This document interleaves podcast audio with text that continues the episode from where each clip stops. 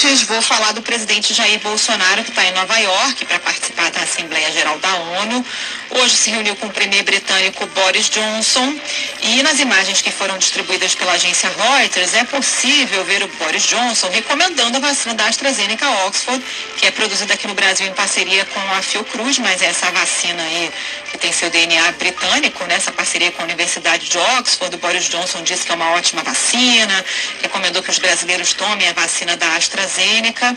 No outro momento, o Boris Johnson seguia falando de como a vacina é boa, né, que já tomou duas vezes, olhando para o Bolsonaro e apontando com o dedo como questionando se ele tinha tomado também.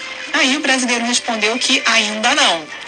É, Bolsonaro então comenta que está com a imunidade contra a Covid alta porque já teve o vírus. Momento constrangedor aí, mais um do nosso presidente nessa reunião com o Boris Johnson. Vale lembrar que o Bolsonaro é, embarcou para Nova York no domingo. Entre os 19 líderes do G20 presentes ao encontro, Bolsonaro é o único que declarou que não tomou e que também não iria tomar a vacina para ir ao evento anual da Organização das Nações Unidas. Se tomou ou não tomou, a gente não vai saber, né, Bocardi? Porque o cartão de vacinação do presidente está com sigilo de 100 anos. Talvez nossos netos saibam com certeza se Bolsonaro tomou a vacina ou não, Bocardi.